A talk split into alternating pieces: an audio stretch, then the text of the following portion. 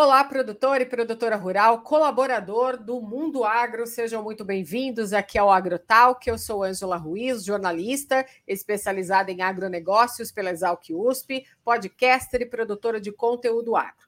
O tema deste podcast hoje é sobre um estudo que destaca a importância das árvores para prevenir mortes por excesso de calor.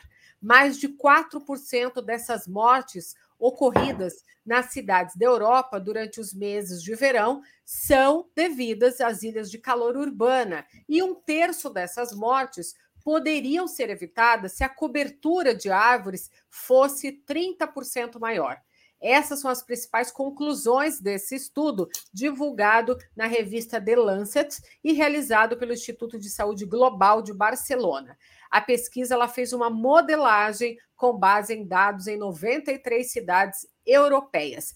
A gente vai conhecer um pouco mais em detalhes esse estudo aqui hoje no podcast Agrotalk, saber como é importante plantar mais árvores para que as cidades possam atenuar os impactos das mudanças climáticas. Então, nossa convidada deste podcast é Evelise Pereira Barbosa. Ela estudou gestão ambiental na Universidade de São Paulo, possui duplo mestrado em saúde pública pela Escola de Andaluza de Saúde Pública na Espanha e Escola de Altos Estudos em Saúde Pública na França. A Evelise é coautora desse estudo. Ela também tem experiência em gestão de projetos de planejamento ambiental, sustentabilidade urbana, participação social e promoção da saúde. No Brasil, ela foi gerente regional do Programa de Ambientes Verdes e Saudáveis, Programa Municipal de Projetos Socioambientais, com foco na promoção da saúde em áreas de grande vulnerabilidade em São Paulo. Ela também é pesquisadora de pré-doutorado do IS Global, como parte desse planejamento urbano de meio ambiente, iniciativa de saúde e grupo de pesquisa sobre poluição do ar e ambiente. A sua investigação está focada principalmente no planejamento urbano e nas exposições ambientais. Evelise, seja bem-vinda aqui ao podcast Agrotalk, diretamente de Barcelona, na Espanha, colaborando com a gente aqui, trazendo um pouco do seu conhecimento aqui sobre esse estudo aqui no podcast Agrotalk. Seja bem-vinda. Muito obrigada, Angela. Muito obrigada ah, ao convite e, e, bom dia, boa tarde, boa noite, olá a todas e todos. É um prazer estar aqui com você e nessa conversa. Acho que é bastante importante e necessário, né, para esse momento. Com certeza. Eu queria começar esse podcast, né, para você contar um pouco é, da sua experiência, né? Eu contei aqui um pouco do seu mini currículo. Você saiu daqui do Brasil, foi para a Espanha, está atuando né, com esses trabalhos voltados mais a esse planejamento urbano, ambiental, com essa pesquisa voltada para a poluição do ar e meio ambiente. E a gente sabe que a mudança climática é uma realidade que a cada ano que passa, a gente observa com mais frequência esses eventos extremos do clima mais evidentes em todo o planeta, não só aqui no Brasil, mas em todos os outros países do mundo. Do ponto de vista, o Evelise, da saúde, a gente vê esses casos de alta temperatura assolar a Europa, até mesmo fora da estação verão, né? O que, que indicou para vocês a necessidade de se ter um estudo como esse para concentrar esses dados e tão determinantes para saber ali o que, que impacta na saúde dessas pessoas é, nesses grandes centros urbanos? Esse, esse, estudo faz parte de um grupo de estudos que a gente está fazendo, acho que é importante mencionar isso inicialmente, né? É, que a gente está. A gente começou fazendo estudos específicos de cidades e quais seriam os impactos decorrentes da ausência de espaços verdes nessas cidades, de temperaturas é, mais altas, né? né uhum. e, e casos de calor extremos nas cidades também pelo ruído, pela contaminação atmosférica. E esses estudos que a gente fazia pontualmente foi mostrando para a gente sempre um grande impacto decorrente dessas características ambientais que estão diretamente vinculadas ao planejamento urbano e de transporte das cidades, né? E com essa com, com esse histórico de estudos que a gente estava fazendo, no caso eu até fiz um estudo para São Paulo especificamente, e, e, a gente encontrou que tinha mais de 2.500 mortes que estavam associadas de espaços verdes em São Paulo.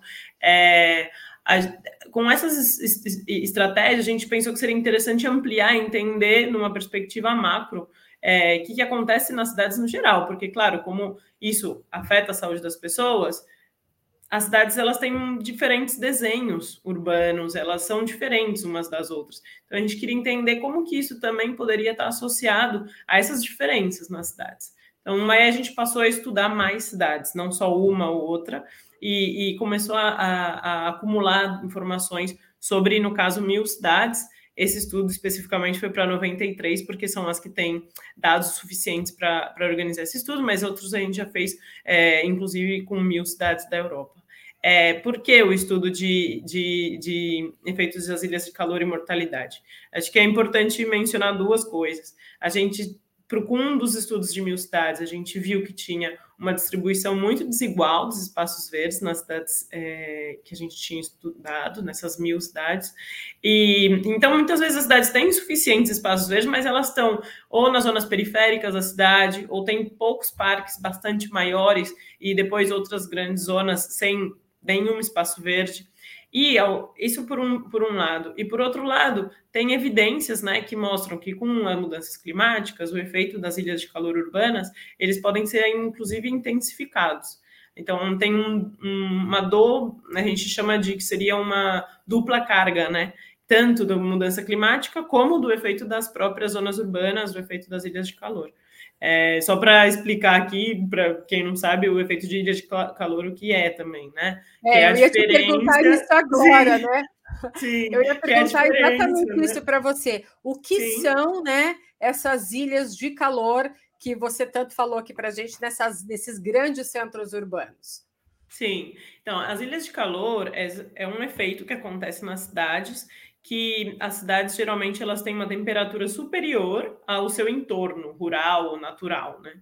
E esse efeito acontece, então por isso chama ilha, né? Porque é um ponto de ilha de temperatura maior ao, ao, que seria ao redor dela e, e esse efeito ele aconte, acontece pela ausência de espaços verdes dentro das cidades para quando as cidades são muito também densamente, densamente é, é, quando elas são muito densas. Desculpa com o português, que às vezes eu misturo os idiomas na minha cabeça, mas quando, quando ela é muito densa, é, é, o que acontece é que muitas vezes os edifícios também são muito concentrados e você dificulta ali a, a ventilação dessas cidades.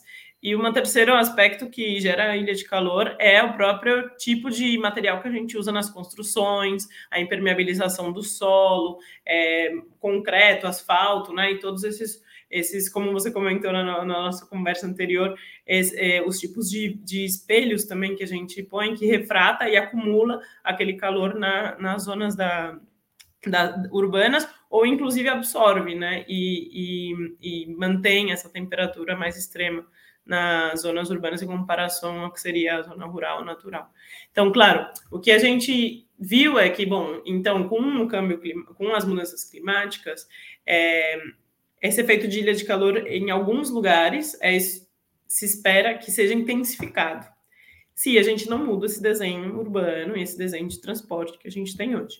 É, pensando nisso, então, foi que a gente pensou, bom, a gente já sabe que tem um, uma distribuição desigual de espaços verdes e, e naturais nas, dentro das cidades. A gente já sabe que o efeito de calor ele vai ser intensificado, por que não tentar entender qual que é geral, realmente o impacto dessa ilha de calor sobre a mortalidade da população? Porque existem evidências já que mostram e adaptadas a cada cidade, por isso essas 93, porque existiam já modelos para essas 93 cidades, para entender como que o aumento da temperatura nessas cidades aumenta também o risco de morte da população. Então, é, a, nessa, dessa maneira, a gente resolveu, é, primeiro, estimar qual era a, o efeito ilha de calor de cada uma dessas 93 cidades. Não, a gente não sai com um valor para a cidade, o que a gente faz é a gente analisa toda a distribuição dessa ilha de calor na cidade, dividindo a cidade em quadrículas, né, que de 250 por 250 metros. Então, para cada 250 por 250 metros, a gente sabe qual é a diferença na temperatura daquele espaço em comparação ao entorno não urbano né, daquela cidade. E aí esse efeito ilha de calor de cada um dessas de cada uma dessas quadrículas, né, a gente uhum. Faz um, um estudo de impacto na saúde da população que mora naquela quadrícula. Então, foi assim que a gente chegou aos valores. Então, o que a gente calculou primeiro foi é, qual seria as, o número de mortes que poderiam ser atribuídas diretamente a existir essa ilha de calor, então comparando diretamente com temperatura de fora da cidade. E uma segunda coisa que fizemos foi uma segunda análise, né, de então se a gente aumentasse em todas essas quadrículas é, o número de cobertura arbórea dessas, de, dessas zonas é, em 30%, quanto que isso diminuiria o efeito ilha de calor, baseado também em modelos que mostram como que, que poderia diminuir cidade por cidade, baseado em suas vegetações, como que isso então diminuiria o efeito ilha de calor e considerando esse cenário de redução, qual seria a quantidade de mortes que a gente poderia evitar daquele total que a gente tinha assimilado já às ilhas de calor especificamente. Então, a gente conseguiu entender essas diferenças e, especificamente com dados de cada uma dessas cidades e com dados muito, espe muito específicos dessas quadrículas, com a população que mora nessa, nessa quadrícula. Todo esse processo desse estudo envolve quantos pesquisadores?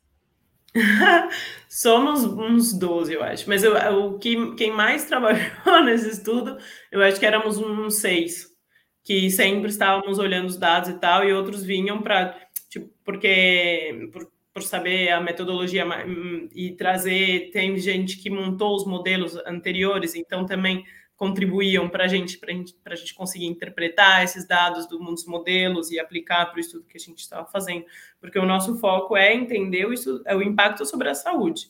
Mas todos esses modelos anteriores foram outras pessoas que fizeram, então, desses grupos, uma ou duas pessoas também contribuíram para interpretar a informação, assimilar a informação e trazer desde uma perspectiva mais para a saúde mesmo, né? Sim, aqui em São Paulo, inclusive, tem um grupo né, liderado pelo, pelo pesquisador Paulo Saldiva, que olha Sim. muito para essa questão né, da poluição também aqui em São Paulo, relacionado também a essas ilhas de calor, e quanto isso também impacta hoje na mortalidade dessas pessoas expostas também a essa poluição, ao agravamento dessas doenças cardiorrespiratórias. Nessas 93 cidades europeias que vocês fizeram esse estudo, é, vocês também identificaram que para reverter nessa questão dessa primeira análise da ilhas de calor, precisaria então ter um trabalho de uma política pública que trocasse essas áreas muito impermeáveis por é, plantações de árvores para amenizar essas ilhas de calor? Em, em resumo, seria isso?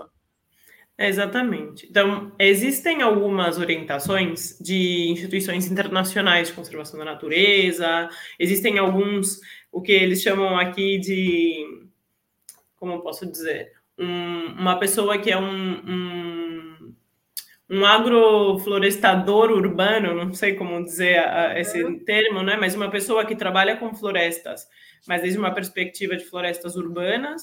E existem algumas, algumas orientações de grupos ambientalistas de que deveria sim é, tentar alcançar uma cobertura arbórea de 30% das áreas das cidades e que essa distribuição fosse igual em toda a, a cidade, para que todas as pessoas possam bene se beneficiar disso, né? Não esteja, não tem que não quero só o Ibirapuera ali perto da Vila Mariana, né? A gente queria Ibirapuera para todo mundo, né? Na cidade de São Paulo, então a distribuição igual da, dessa oportunidade de, de, de, de espaços verdes.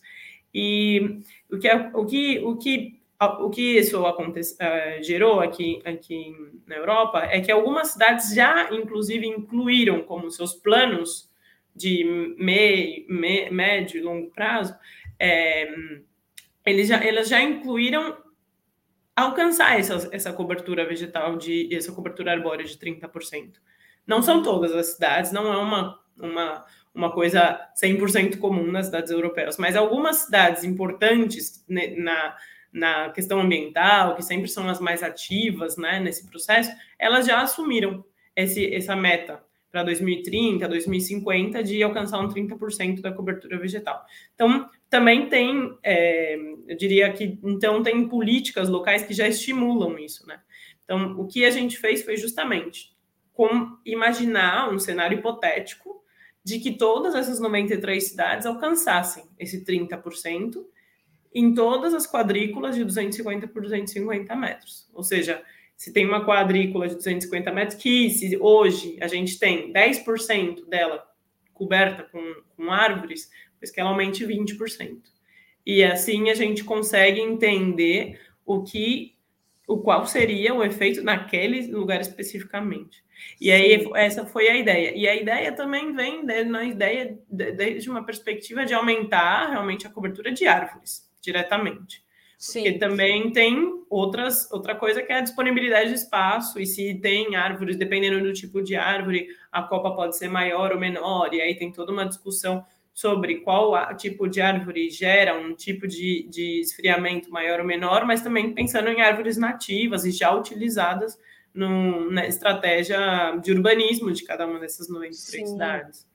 É, até porque precisa escolher a árvore correta para cada tipo né, de movimento que for fazer na cidade, de plantar esse tipo de árvore, porque tem toda aquela relação, né? Se as raízes daquela árvore vai afetar, né?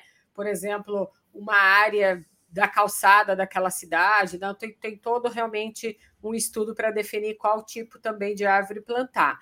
E aí a gente coloca aquele ingrediente a mais aí nesse estudo, que é a relação aí do aquecimento global e das mudanças climáticas, em cima já dessa análise que vocês fizeram das ilhas de calor. E aí isso traz outros resultados, né? Porque aí, hipoteticamente, vocês fizeram aí uma outra análise colocando esse ingrediente, né, Velise? É, então, o que a gente encontrou foi que, considerando a, o que a gente tem hoje de efeitos de ilhas de calor das cidades, é, 6.700 mortes poderiam ser evitadas nessas 93 cidades. Esse foi o grande resultado vinculado às condições atuais de, de efeito ilhas de calor, né? Depois, com esse cenário de, de aumentar a cobertura vegetal, a gente viu que um terço dessas mortes poderia ser evitado, só aumentando a cobertura vegetal. Então, é interessante, porque se a gente vê um efeito de ilha de calor como ele segue né, em relação às zonas externas que eu comentei, só aumentando a cobertura, a gente já diminuiria um terço das mortes estimadas pra, pelo efeito de ilha de calor. Isso é muito interessante. Com a mudança climática, a gente imagina que as referências sejam as mesmas. Porque se você tem um efeito de ilha de calor que é intensificado, quando você põe um, um, uma cobertura arbórea igualmente distribuída nas cidades, a gente tem uma diminuição também das mortes vinculadas a essa, essa cobertura. A gente não sabe é, atualmente o que, que as mudanças climáticas representam para um aumento de risco de mortes, né? É, porque, claro, é, a gente sabe atualmente, com a distribuição de temperatura que a gente tem hoje, qual é o aumento do risco de, morta de, de, de da mortalidade em comparação a temperaturas amenas e comparação a temperaturas elevadas, porque a gente tem mortes é, em, em, em, altas temperaturas, inclu, incluindo zonas rurais. Quando a gente tem, por exemplo, ondas de calor, né? A gente tem uhum. mortes vinculadas a ondas de calor em zonas rurais e urbanas. Só que a referência de que nas zonas urbanas sempre tem a ilha de calor, por em cima ainda das, das ondas de calor, é, pois é, se a gente diminui essa, esse efeito ilha de calor, a gente vai, a gente vai conseguir evitar algumas dessas mortes é, extras, né, que, que é totalmente evitáveis. É um, eu acho que o, e a morte é o mais absurdo, né, que a gente calcula porque é um, um dado um dado fácil de, de entender, mas mas na verdade, antes de, de uma pessoa, de uma morte que a gente estima aqui, tem a hospitalização, tem doenças crônicas, tem um, um, monte de problemas vinculados ao sistema sanitário e até os gastos de uma pessoa quando ela está doente, né? E isso é importante também de entender, que a, a gente evitar mortes significa evitar mortes, mas significa também evitar outras doenças que não chegaram nas mortes, né? Porque é importante pensar que o calor ele está vinculado à morte prematura, mas ele também está vinculado a, a, doenças cardiovasculares, cardiorrespiratórias, a hospitalizações de longa de longo período, até a, a, a nascimento de bebê prematuro está vinculado muitas vezes quando a gente tem ondas de calor, né? E, e isso é importante de, de se a gente consegue é, aumentar a cobertura vegetal, diminuir as mortes vinculadas a, a efeito de calor, a gente também está diminuindo todas essas outras é, todas essas outras cargas de, de saúde que a gente tem, né? Com certeza. Esse, essa análise que vocês é, fizeram, essas estimativas, né, foram em 93 cidades europeias. Mas com relação à, à idade, né, é, o que, que a gente considera? Vocês estimaram isso com residentes de 93 cidades europeias acima de quantos anos que, que foi o período de, que vocês analisaram de, de idade das pessoas? A gente, a gente incluiu adultos com mais de 20 anos, e aí as análises foram feitas por, por grupos de idade, de 5 em 5 anos. Então, de 20 a 25, de 25 a 30, e assim sucessivamente. Porque aí a gente também tem o número de mortes por, por grupo de, de etário, né? Claro, o, os idosos eles vão, eles têm um, uma mortalidade muito maior que um, um, adulto de 20 anos, por exemplo. E essas são mortes por todas as causas, né? Então inclui mortes naturais de todos os tipos, como vinculadas a doenças crônicas, que, que nesse caso é uma grande parte da, da, da quando você pensa nas taxas de mortalidade, elas são muito mais altas na, na população mais idosa. Ok. Antes de eu fazer a pergunta que vale um milhão para você aqui com relação a essa questão né, dos, dos maiores desafios que vocês encontraram nesse estudo, é, eu só quero fazer um resumo do que a gente falou aqui, porque é importante a gente pontuar que Sim. esse estudo que vocês fizeram, é, ele coletou dados sobre temperaturas né, rurais e urbanas diárias de cada cidade dessas 93 cidades europeias que a gente mencionou aqui. E isso estimou aí a mortalidade prematura, simulando um cenário hipotético sem ilha de calor urbana, com ilha de calor urbana, certo? Certo. Isso. E depois. E aí, e aí depois vocês estimaram a redução dessa temperatura, que seria obtida aumentando a cobertura de árvores para 30% e essa mortalidade associada, né, que poderia ser evitada aí com essa cobertura de arborização, correto? Exatamente. Sim. Então, os resultados eles mostraram para vocês, né? Então, foi um período, é, eu li na pesquisa, que foi de junho a agosto de 2015, certo? Exatamente. E aí essas cidades elas foram em média 1,5 graus mais quentes do que as áreas rurais vizinhas.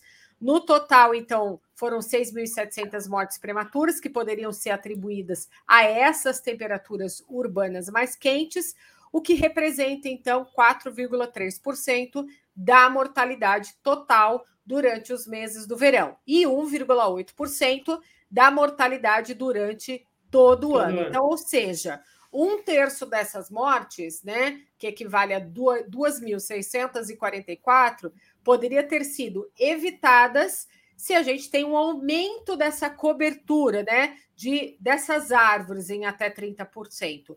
Isso faria então com que é, houvesse uma redução dessa temperatura. E as cidades com as maiores taxas de excesso de calor, mortalidade, estavam é, durante a pesquisa de vocês que vocês concluíram, no sul do continente, no leste europeu, sendo que estas é, que têm aí mais, que mais se beneficiam, então, desse aumento da cobertura é, de árvores em 30%. É, bem, eu sei que é, fazer um estudo desse demanda bastante tempo, demanda muito dado, porque hoje é tudo dado, né? Dados que você coloca no computador, e, e, é, e realmente é uma metodologia bastante é, trabalhosa. Mas eu, o que, que é o consenso para vocês, todos autores dessa pesquisa, é, de desafio que vocês encontraram é, a respeito desse estudo, né? O maior desafio mesmo, então, é ter uma política que possa favorecer a plantação dessas árvores nessas áreas onde se já detectou que o aumento da temperatura é evidente. Sim. É... Bom, acho que o maior desafio sempre é as, as metodologias, encontrar os dados, como você comentou nos estudos. Mas aí depois do estudo já feito, a dificuldade é justamente que ele seja traduzido em políticas, né? E, e com certeza eu acho que tem dois, dois cenários aqui, né? Um é que justamente o efeito ilhas de calor ele é mais é, intensificado quando você tem uma alta densidade populacional, é, uma alta densidade de edifícios, né? E justamente essas zonas, muito provavelmente, são as zonas mais que têm também mais dificuldade em a, aplicar essa cobertura vegetal em 30%, porque você já não tem disponibilidade de tanta de áreas, né? Então, o que, que a gente olhou foi justamente ver se nessas cidades mais densas a gente também teria uma cobertura de um, espaços disponíveis, 30% da área da cidade, que é um terço, é muito, é, disponível para aplicar essa, esse cenário que a gente montou. Sim, muitas dessas cidades têm. Quando não tem, o que a gente sugere é chegar a um 25% e pensar que esse, quando a gente pensa no, na cobertura de árvores, a gente pensa em espaços públicos, né? Que seriam as, as ruas, os parques, praças. as praças, exatamente. Mas a gente também tem os espaços privados, a gente tem as escolas, a gente tem os uhum. equipamentos institucionais, equipamentos esportivos, e esses, esses a gente não considerou para calcular e ver se tinha disponibilidade, né? Esses espaços, eles são, eles são fundamentais para esse processo. A gente pode pensar, por exemplo, que inclusive edifícios, né, é, podem ter paredes verdes hoje em dia, é, podem ter tetos verdes que ajudam a, a reduzir a temperatura urbana também. Elas também Aqueles têm, jardins esse... verticais, né? Exatamente, eles também trazem esses benefícios de, de do esfriamento da, vinculado a, a, ao verde. E, e, uma outra opção é que os espaços privados eles também tenham espaços abertos. Por que não, por exemplo, dar uma, fazer uma política de incentivo a definir um, quando definir um edifício novo, por exemplo, que uma das áreas seja aberta com verde, né? Ou ter uma taxação para quando você tem edifícios muito grandes e que não tenha um, um, um, uma cobertura vegetal, por exemplo, um teto verde nesse edifício. Né? É, tem zonas industriais que também podem ser utilizadas para fazer tetos verdes e ter outros tipos de cobertura que não seja necessariamente de árvores, mas que pode ser de grama, de arbustos, de outros tipos de plantas que também vão contribuir para a redução da temperatura. Então, é, é, claro, eu acho que o estudo em si é, é um desafio pela, pela, questão dos dados, mas tra trazer ele para uma realidade política e, e urbana na prática está é, tá muito vinculado também a, um, a disponibilidade de, desses espaços, né? E dois, a pensar alternativas que sejam vinculadas ao contexto local, que, que, que tragam respostas de acordo com, com isso que, que estamos falando aqui, né? Uma cidade que seja menos densa, talvez esteja mais disponível, mais, tenha mais espaços disponíveis para aumentar o um, número de árvores. Cidades mais densas, talvez tenha que pensar alternativas inovadoras e, e criativas que também estão disponíveis e que também é, se sabe que, tem, que também trazem benefícios. Né? É, acho que essas são as nossas orientações, inclusive, no estudo, né? de, de também tentar trazer um pouco para o contexto local, para os desafios locais, e com certeza isso, pensando já nas mudanças climáticas, também vai fazer com que as cidades sejam mais resilientes né, e adaptativas às mudanças climáticas, que quando tem efeitos de chuvas muito é, muito fortes, por exemplo, é, a gente tem efeitos de inundação em São Paulo, em Rio, em todas as cidades, né? Mas também está muito vinculado à mesma impermeabilização que é essa que gera o efeito ilha de calor. Então, Exatamente. se a gente permeabilizar mais as ruas, é, a gente vai conseguir tanto diminuir a temperatura urbana, como melhorar a drenagem, né, o sistema de drenagem das cidades. Então, a, no, acho que é um, um, um, duplo benefício, né?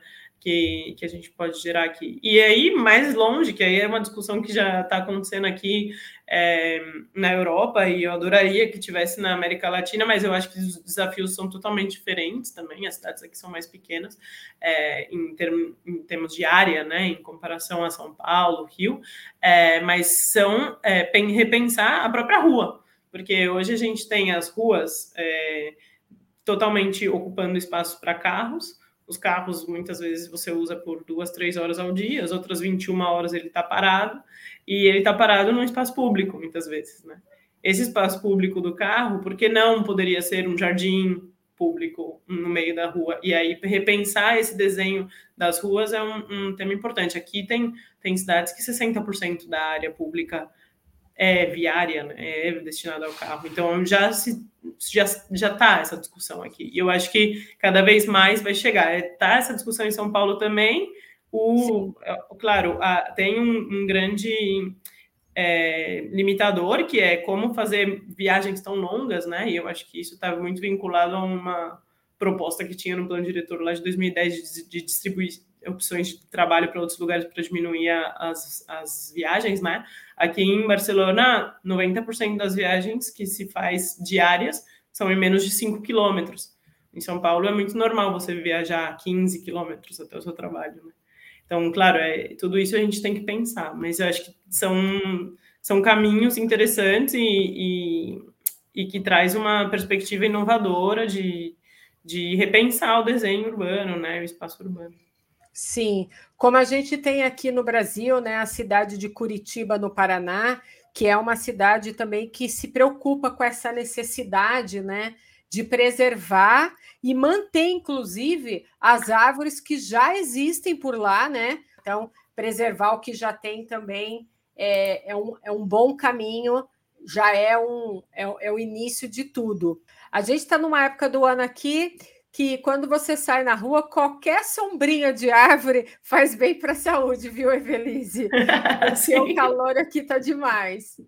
Sim, não, e é interessante isso, né? Porque todo mundo pensa, ai, com as mudanças climáticas, será que as árvores vão deixar de contribuir para para a redução de temperatura? Não, porque a grande contribuição que ela tem, que é a, a sombra, vai seguir sempre ali, né? Por mais que esteja um problema climático de, de mudar o sistema de evapotranspiração da planta, que já é muito difícil de acontecer, né? A gente, a gente ainda tem a, a sombra. E é tão interessante pensar que às vezes uma árvore consegue dar tanta sombra, né? A Sim. gente tem, às, às vezes, em uma praça, uma figueira e já encheu toda a praça de sombra com uma única árvore. É muito interessante isso. E é muito importante uma coisa que você comentou, que é manter as árvores que a gente tem hoje, né? Sim. É, porque, claro, plantar novas árvores é muito importante, fundamental, necessário para agora, mas as é para o futuro, né? Mas as que a gente tem hoje é necessário para agora e manter elas agora é e é economicamente viável também, né? É muito mais fácil Sim. a gente manter a árvore que já está que ter que plantar outra que só vai trazer benefício daqui 10 anos ou mais. E tem mais uma coisa: essas árvores que já existem, elas também têm dentro dela um histórico, uma história, né? um recurso ali de uma história muito valiosa, porque é, todo o interior daquela árvore ela grava uma história, né?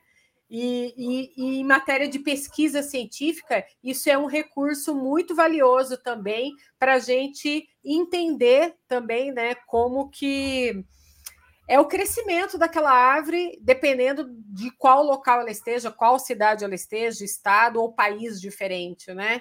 Então, assim, eu vejo que esse estudo também ele fornece aí informações riquíssimas para a gente se adaptar, tornar o meio urbano mais resiliente ao impacto da mudança climática que já está aqui, né? A gente já está vendo que isso interfere na saúde do ser humano, na vida, na rotina diária dele do dia a dia.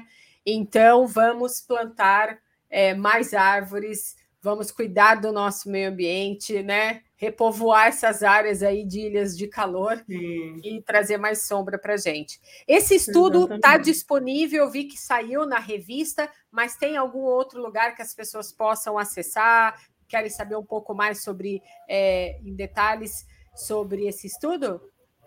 Sim, é, bom, tem na nossa página, né, do isglobal.org, mas ele foi publicado na revista The Lancet, e na própria revista The Lancet você pode entrar e, posso te mandar depois o link, se você, se você quiser colocar também na, na página. É, e aí lá tem o, o, estudo oficial, é em inglês, mas aí na nossa página a gente tem também em, em espanhol, português, a tradução das principais ideias. Tá certo, Evelise. Olha, muito obrigada, né, por você compartilhar com a gente esse estudo em detalhes. É, a gente viu que é fato que a gente precisa aumentar a cobertura de aves para poder, né, colaborar para essas ações, para reduzir esses riscos, prevenir essas mortes que são evitáveis, né, especialmente provocada aí por esse, por essa questão da mudança climática. Desejo para você, para a equipe de pesquisadores, né, outros bons estudos, outras pesquisas que ajudem né, a gente a levar é, para os tomadores de decisão essas informações para se manter esse benefício de não só manter as árvores verdes vivas né, nos bairros que a gente mora, nas cidades que a gente mora, mas é, trazer um pouco mais aí de resiliência, uma vida mais saudável e com saúde para toda a população. Então, desde já eu agradeço, porque o trabalho de vocês é essencial para o nosso futuro. Muito obrigada. Obrigada a você. Obrigada também por esse espaço. Eu acho que é importante, porque tem muitos estudos que são feitos, mas é importante a gente trazer para um podcast, para na televisão, para uma rádio, né, para a gente traduzir essa informação e as pessoas terem acesso a elas, porque é isso que eu acho que também traz, é, traz evidências para a nossa discussão como cidadãos, cidadão, cidadã e cidadã, né? É, desde uma perspectiva de, de que somos, somos nós os que também podemos atuar para mudar essas políticas. Então, acho que é muito importante esse espaço e queria te agradecer, de verdade. Eu que agradeço. E você que está nos ouvindo pelas plataformas de streaming ou está vendo esse podcast pelo YouTube da Climatempo, se você ficou curioso para saber mais sobre ilhas de calor, o que, que é esse fenômeno climático urbano, né? Ou até falar um pouco sobre por que, que as ilhas de calor pioram a quali qualidade de vida nas cidades, escreve para gente. Você pode mandar aqui a sua pergunta, o seu e-mail, a sua dúvida para angel.climatempo.com.br, que a gente traz aí para você também um resumo do que são as ilhas de calor. Evelise, muito obrigada. Até a próxima participação aqui no podcast Agrotal. Que seja bem-vinda várias vezes, trazendo aí para gente conhecimento. Até a próxima. Obrigada, até a próxima. Tchau, tchau.